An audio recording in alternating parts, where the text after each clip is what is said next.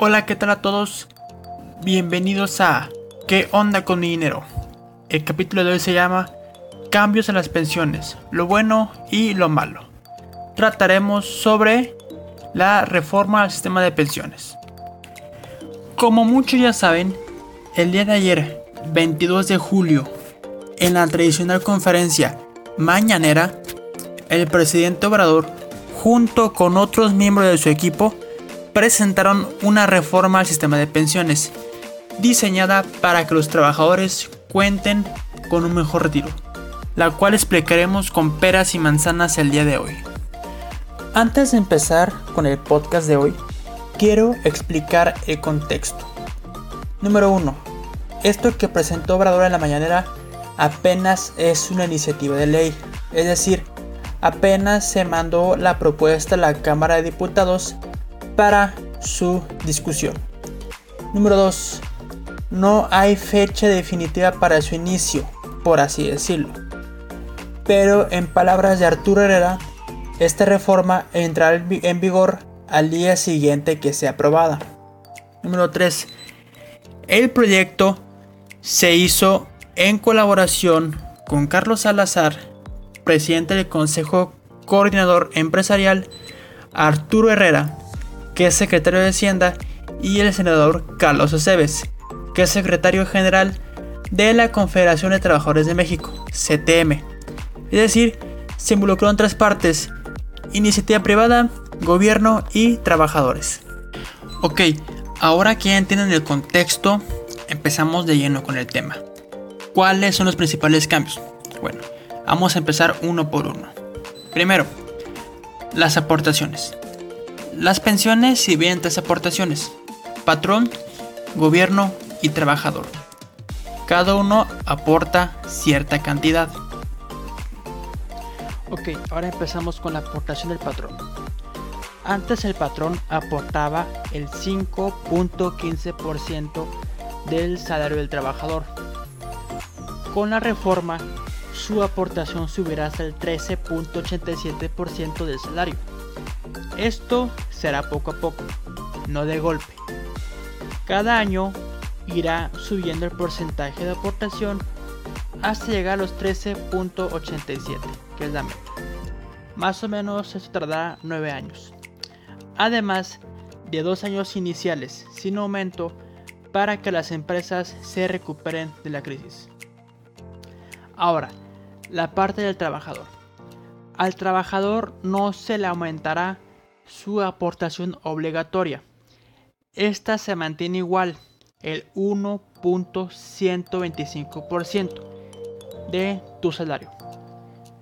Si tú tienes una Afore, por ley te descuentan ese porcentaje vía nómina.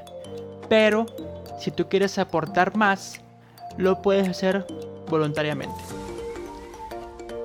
El gobierno dará sus aportaciones dependiendo del ingreso.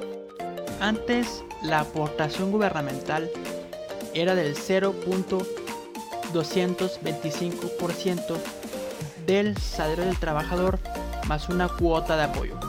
Ahora se limitarán a los trabajadores con menos ingresos. A un trabajador que gane el salario mínimo se le aportará un 8.7% de su nómina para el fondo de pensión. Y los trabajadores que ganen más de eso, hasta el tope de 4 UMAS o unidad de medida y actualización, que son más o menos 10, 11 mil pesos mensuales, el gobierno aportará para su pensión el 1.798% del salario.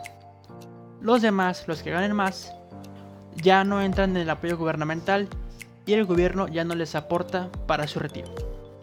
Segundo cambio, las semanas de cotización. O sea, el periodo que el trabajador debe estar trabajando o debió haber trabajado formalmente. Para tener derecho a la pensión, las semanas se van a reducir de 1250 a 750 semanas. Y gradualmente se irán subiendo otra vez a 1000 semanas. Es decir, bajaremos el periodo de 25 años trabajando a 15 años trabajando y después subiremos otra vez a 20 años trabajando y así es como se va a quedar. Pero ojo, la edad para retirarse se mantiene igual, 60 años. Tienes que tener mínimo 60 años de edad y 15 años trabajando formalmente para tener acceso a tu pensión. Ahora, lo que todos quieren escuchar, los pros y contras de esta reforma. Pros, número 1, se mejorarán las pensiones.